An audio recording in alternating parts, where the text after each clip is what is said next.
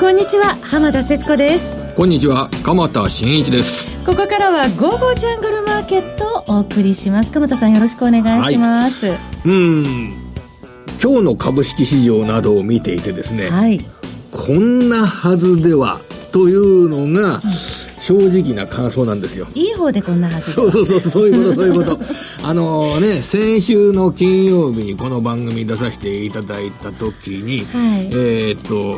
まあ、日本電産の下方修正、まあ、このあたりで、えー、これから先、エレクトロニクス業界、自動車業界の、まあ、業績下振れの中で、えー、株価が下がってきたから、まあ、その下がってきたっていうような抵抗力なども考えながら、えー、どんな反応を示していくかっていうふうな、えー、そんな見立てをしていたわけですけれども、はい、あの昨日のこのアメリカの株式市場で、ね、ナスダック100採用銘柄で一番株価上昇した在リンクスという半導体メーカー、はい、なんせ1日で18%株価上昇ですよ。強かったですね。18%。で、1億円持ってたら、1億1800万円に1日でなっちゃうっていうぐらいの上昇なんですけれども、この会社の、えー、第三四半期の決算を交換してあげたんですけれども、えー、10、12月期で営業利益が1年前と比べると63%増益、直近との7、9月期と比べても12%増益、あの、結構いい決算というような形で上がるというような、そんな状況になりましたね。上昇率も92年以来の大きさということそんなにでかいんですか？はい。で、同じナスダック100採用銘柄だと上昇率2番目で、ラムリサーチという半導体製造装置メーカー、これも15%上昇。はい。それから3番目にエイマット、アプライドマテリアルが入って、アプライドマテリアルはこれ決算発表じゃないんですけどね、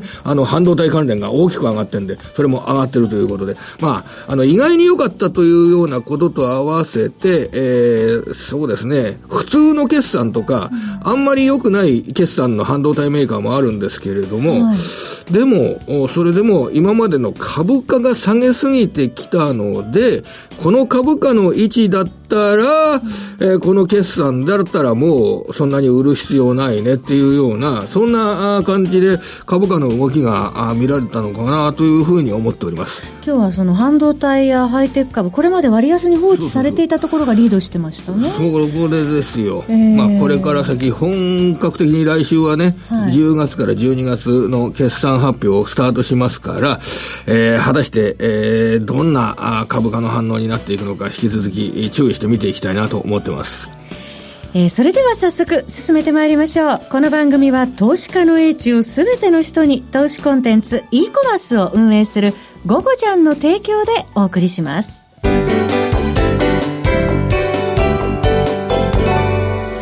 それでは鎌田さん、来週のポイント来週はもう、あの、アップルの決算ですとかが始まって、はい、もうね、本当に時価総額の巨大なアメリカ企業の決算発表がピークを迎えてきますので、はい、えー、その株価の反応、えー、今の株価を割安と感じて買う投資家がどのぐらいいるのか、やっぱりちょっと鈍ってるなと思いながら、ああ、売る投資家がどのぐらいいるのか、まさにもう株です。株に注目という状況です。で、私の考えとしては、あの、やっぱり今まで、今日最近株価が急騰している銘柄というのは、一番の材料は株価が下落してきたから、これが一番の材料だと思うんですね。はい、株価が下落してきたから、普通の決算が発表されて、そんなに悪くなかったねっていうような形で急騰するような銘柄が増えてるんじゃないかと思います。アメリカでは。はい、ただ、それは株価が下落していたからが理由なので、株価が戻ったら、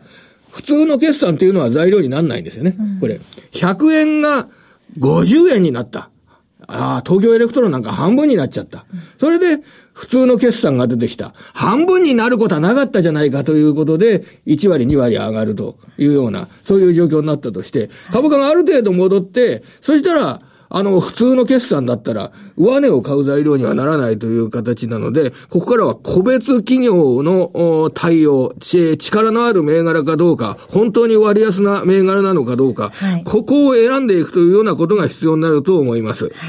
今日引けた後に発表された決算の中身なんかをね、あの、数少ないんですけど見ていたい。6866の日置、日置電機っていう会社があるんですけれど、えー、昔の名前が日置電機、今日置って呼ぶのかな？はい、こちらの12月の本決算で、前期が32%の営業利益増益、今年度の見通しが16%の営業利益、1年間これからの営業利益16%の増益見通しというのを日置が発表しました。2期連続最高益と。これがあの、電池のテスター、電気自動車向けにバッテリーの性能をテストするというような装置が自動車や電子部品業界に伸びているので、前期も増益、今期も2桁増益というような形になっていて、やっぱりこのぐらい、あの、力のある会社ですね。それをセレクトしていくというような形。で、日置がこうやって電気自動車向けのバッテリー性能テスターが伸びてるんだったら、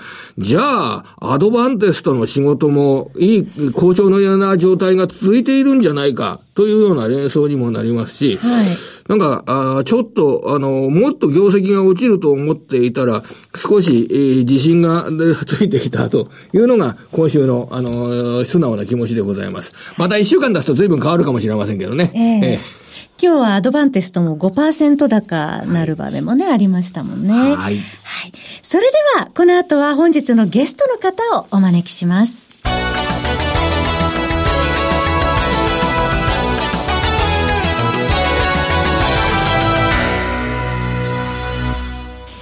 それでは、本日のゲストご紹介します。この方、江森哲さんです。江森さんよろしくお願いします。よろしくお願いします。よろしくお願いします。さて、ここではやはりアメリカ株から行きましょうか。いかがでしょうか？ちょっとね、あの、まったりしてるっていうかですね、まあ上行ったり下行ったりしてますね。方向感がちょっとないですね。まあ今、あの、鎌さんの方からかなり解説いただいたんで、まあ個別の動きっていうのはね、まあ大体皆さんも把握されてると思いますけれども、はい、まあ全体感見ると、まあだいぶ戻してきましたね。まあ底値からどうですかね、指数で見ても15%から18%ぐらい戻ってきましたね。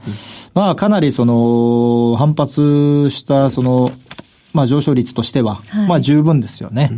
これあの過去のまあこれでこういう比較をするとね、ちょっとええと思われるかもしれないんですが、あの今回のあの株価、まあこれすでにあの昨年の10月にピークアウトしてですね、調整に入ってるんですけれども、まあ今回のその株価の調整パターンっていうのが2000年のハイテクバブルに似てますねって話私ずっとしてますよね。はい、まあこれメルマ読んでいただいている方はもうすでにご存知だと思うんですが、まあ当時あの、下げ方をちょっと見ますとですね、まあこういう話するとね、何をネガティブな話してるんだって言われちゃうんですが、当時のナスダック指数はですね、なんと78%下がってるんですね。78%っていうのは2割ぐらいの株価になっちゃったってことですね。まあ基本的にほぼもうなくなっちゃったということなんですよ。ただ78%でいきなり下がったわけではなくて、まあ上下動を繰り返してるわけですね。これあの、ナスダック指数はあの2000年の3月からですね、2002年の10月にえー、まで下げたんですね。まあ、2年7ヶ月かけて下げたと。まあ、その間指数だけ見れば78%を下げてるんですが、まあ、実際よく見るとですね、24回上下上下やってるんですね。まあ、要はリバウンドを24回。やってるんですが。それもですね、1回のリバウンドが20%とか、下げが40%とかですね、それをですね、全部平均すると大体上下18%ずつぐらいなんですよ。で、下げだけのですね、下落率、下落率だけをずっと積算すると、なんと474%になるんですね。これ何言いたいかというとですね、いや、おしめだったと。よかった、買って正解っていうふうにですね、ほっとくとですね、当時は誤解資産がなくなってるってことですね。なるほど、なるほど。まあ、つまりですね、今回今戻してきてます。まあ、いわゆるあの、クリスマスクラッシュからですね、まあ、約1ヶ月ちょうど経ちましたね。まさに1ヶ月経った。はい。まあ、15%ぐらい戻ってきた。あ、よかったですね、と。こっからなんですよ。なるほど。そうすると、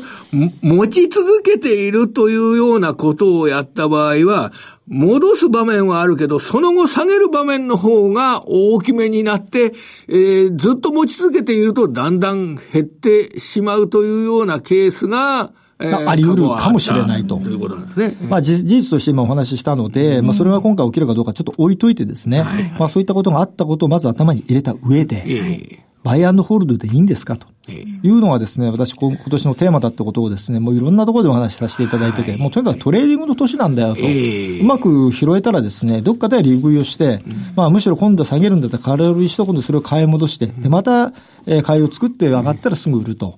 この、いわゆるトレーディングがうまくできないとですね、この1年、2年はですね、なかなか難しいんではないかなと思っております。江森さんの今ね、おっしゃられたことって、ちょっと心に本当に突き刺さります。あの、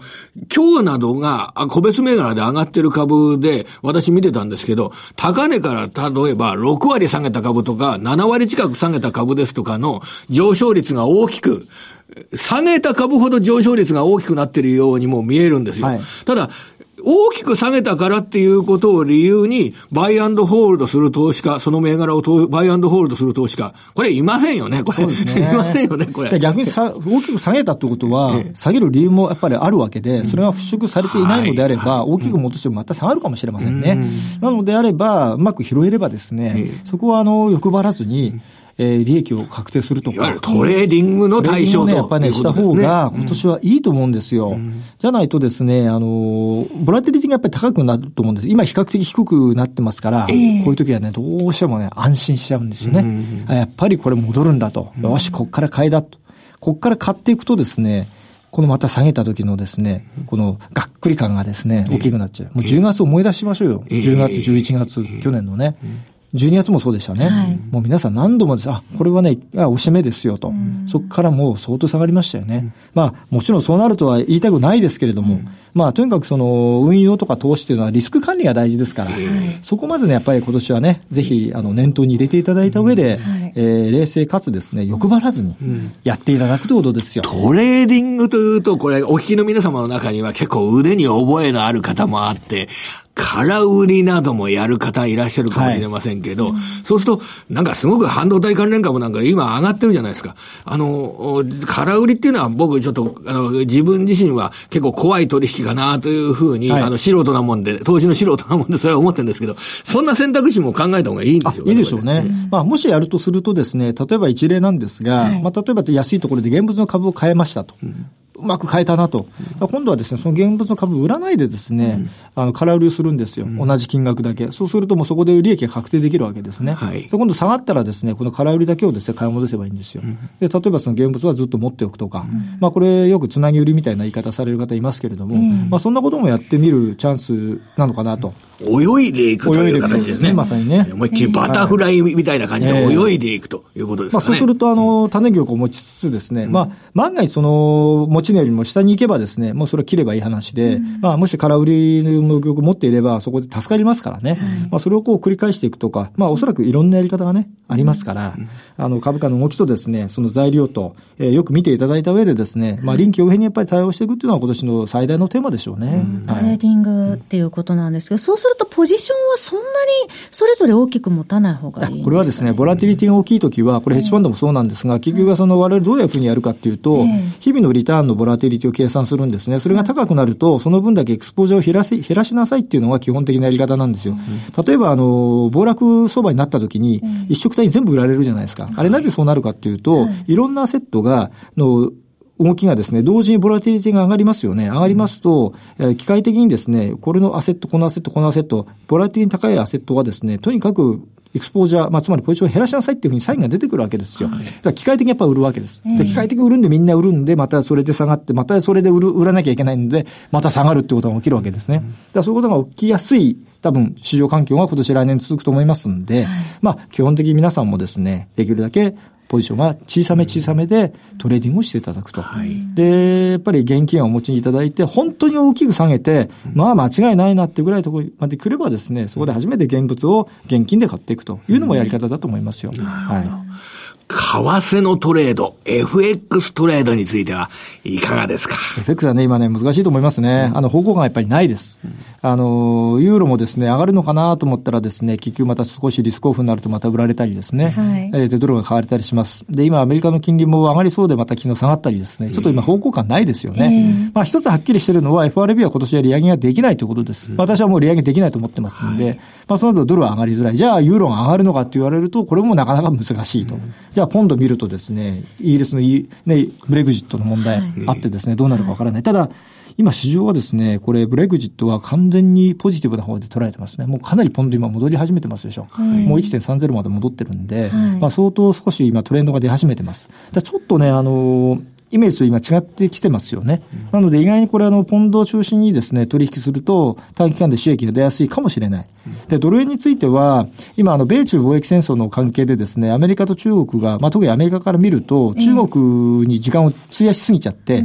いわゆる日米通商交渉も始まらない状態になってますね。これ下手すると4月くらいまで始まらないかもしれないです。まあそうなるとそれまでは円高にならないですから、はい、まあ少しあの時間稼ぎができるかなと。ただこれが始まっちゃうともう円高になるしかないので、もうそこはもう、あの、割り切ってですね、見ていただくしかないと思います。はい。今年のテーマはそうすると、FX トレードでは、円の買う時期、いつ円を買って儲けるかということでよろしいですか、ね？そうですね。基本的に私は、あの、今年ドル円は111円の60銭がもうピークかなと思ってます。うん、まあそこまで多分戻らないかもしれないですね。ですから、あの、上がっていけば少しずつさっきと同じように慎重にですね、えー、ショートを重ねて、で、下がったらすぐ買い戻すと。これを繰り返しながらですね、やっていく。で、あの、大体こう FX の取引される方で、スワップ金利をよく頭に入れてね、はい、あの、スワップ金利取りたいって方がいらっしゃるんですが、これおそらくあの、この番組も出てらっしゃる島さんもおっしゃってたと思うんですけれども、これプロはですね、スワップ金利とか誰も見てません。はい、えあの、やっぱりキャピタルゲイン狙いですよ、FX は。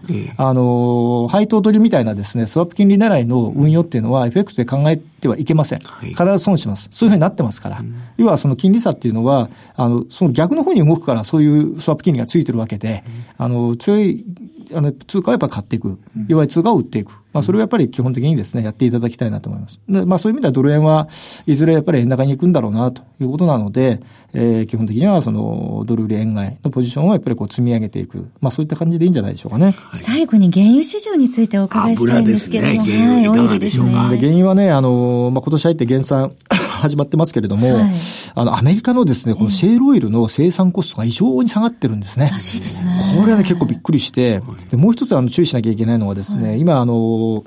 えー、WTI 原油の先物市場、これのフォワードカーブって言ってですね、要はあの2年先、5年先、10年先のですね、この先切りの価格がですね、非常に高いんですね。まあ55ドルぐらいあります。ということは、今、新しく生産を、あの、例えばあの投資をしてですね、その原油のアセットを持った。で、それの分を将来のその原油の販売の価格ヘッジをですね、先物市場でやろうと思うとですね、55ドルぐらいでヘッジできちゃうんですね。うん、ということはもう5年、10年のですね、価格ヘッジができちゃう。うん、つまり収益確定できるんですよ。ということはこれ価格が下がっても、現物出てきますよね。売らなきゃいけないんで。もう収益確定してますから。はい、ということはね、これ下手すると、原油価格下がっても、生産量減らないかもしれない。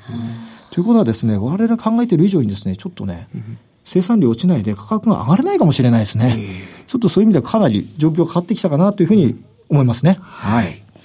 えー、ということで、えー、株式、そして為替、原油について、江森さんに伺ってまいりましたけれども。頭の中がすっきりした。ね、整理できましたね。はい、そこで、午後ちゃんからのお知らせです。江森さんのメルマガ、江森鉄のリアルトレードと、リアルトレーディングストラテジーです。えこちら、配信価格、月額税込み4500円で、好評配信中なんですね。はい。はい。あの、いつも私もですね、朝、あの、株式投資が始まる、寄り付きの前の段階で、江森さんから、前日のアメリカ市場から原油市場、もうすべての市場の動きを細かく、えー、事実と、そしてこれからのストラテジーを、えー、受け止めております。非常に、えー、役立っております。お申し込み詳細は番組ホームページの午後ちゃんトレードサロンのバナーをクリックしてください。本日のゲストは江森哲さんでした。江森さんどうもありがとうございました。番組もそろそろお別れのお時間です。はい、えー、来週もインフルエンザにかからず健康に過ごしていきましょう。それでは皆さんまた来週。この番組は投資家の位置をすべての人に投資コンテンツ e コマース運営する午後ちゃんの提供でお送りいたしました。